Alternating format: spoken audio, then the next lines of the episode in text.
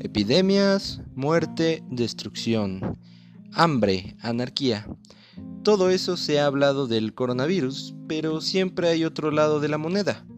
Una razón del por qué la gente no cree en un virus así, e incluso algunos llamándolo conspiración, entre comillas, que es un término muy poco apropiado frente a estos acontecimientos. Además, teniendo en cuenta la poca educación en México, es común que la gente siempre piense que hay algo más detrás. Es fácil deducir esto ya que la mayoría de la población al no contar con un fácil acceso a la información, la gente tiende a divagar ideas, la gente no se informa, creen que son mentiras y en general no creen absolutamente nada de la información.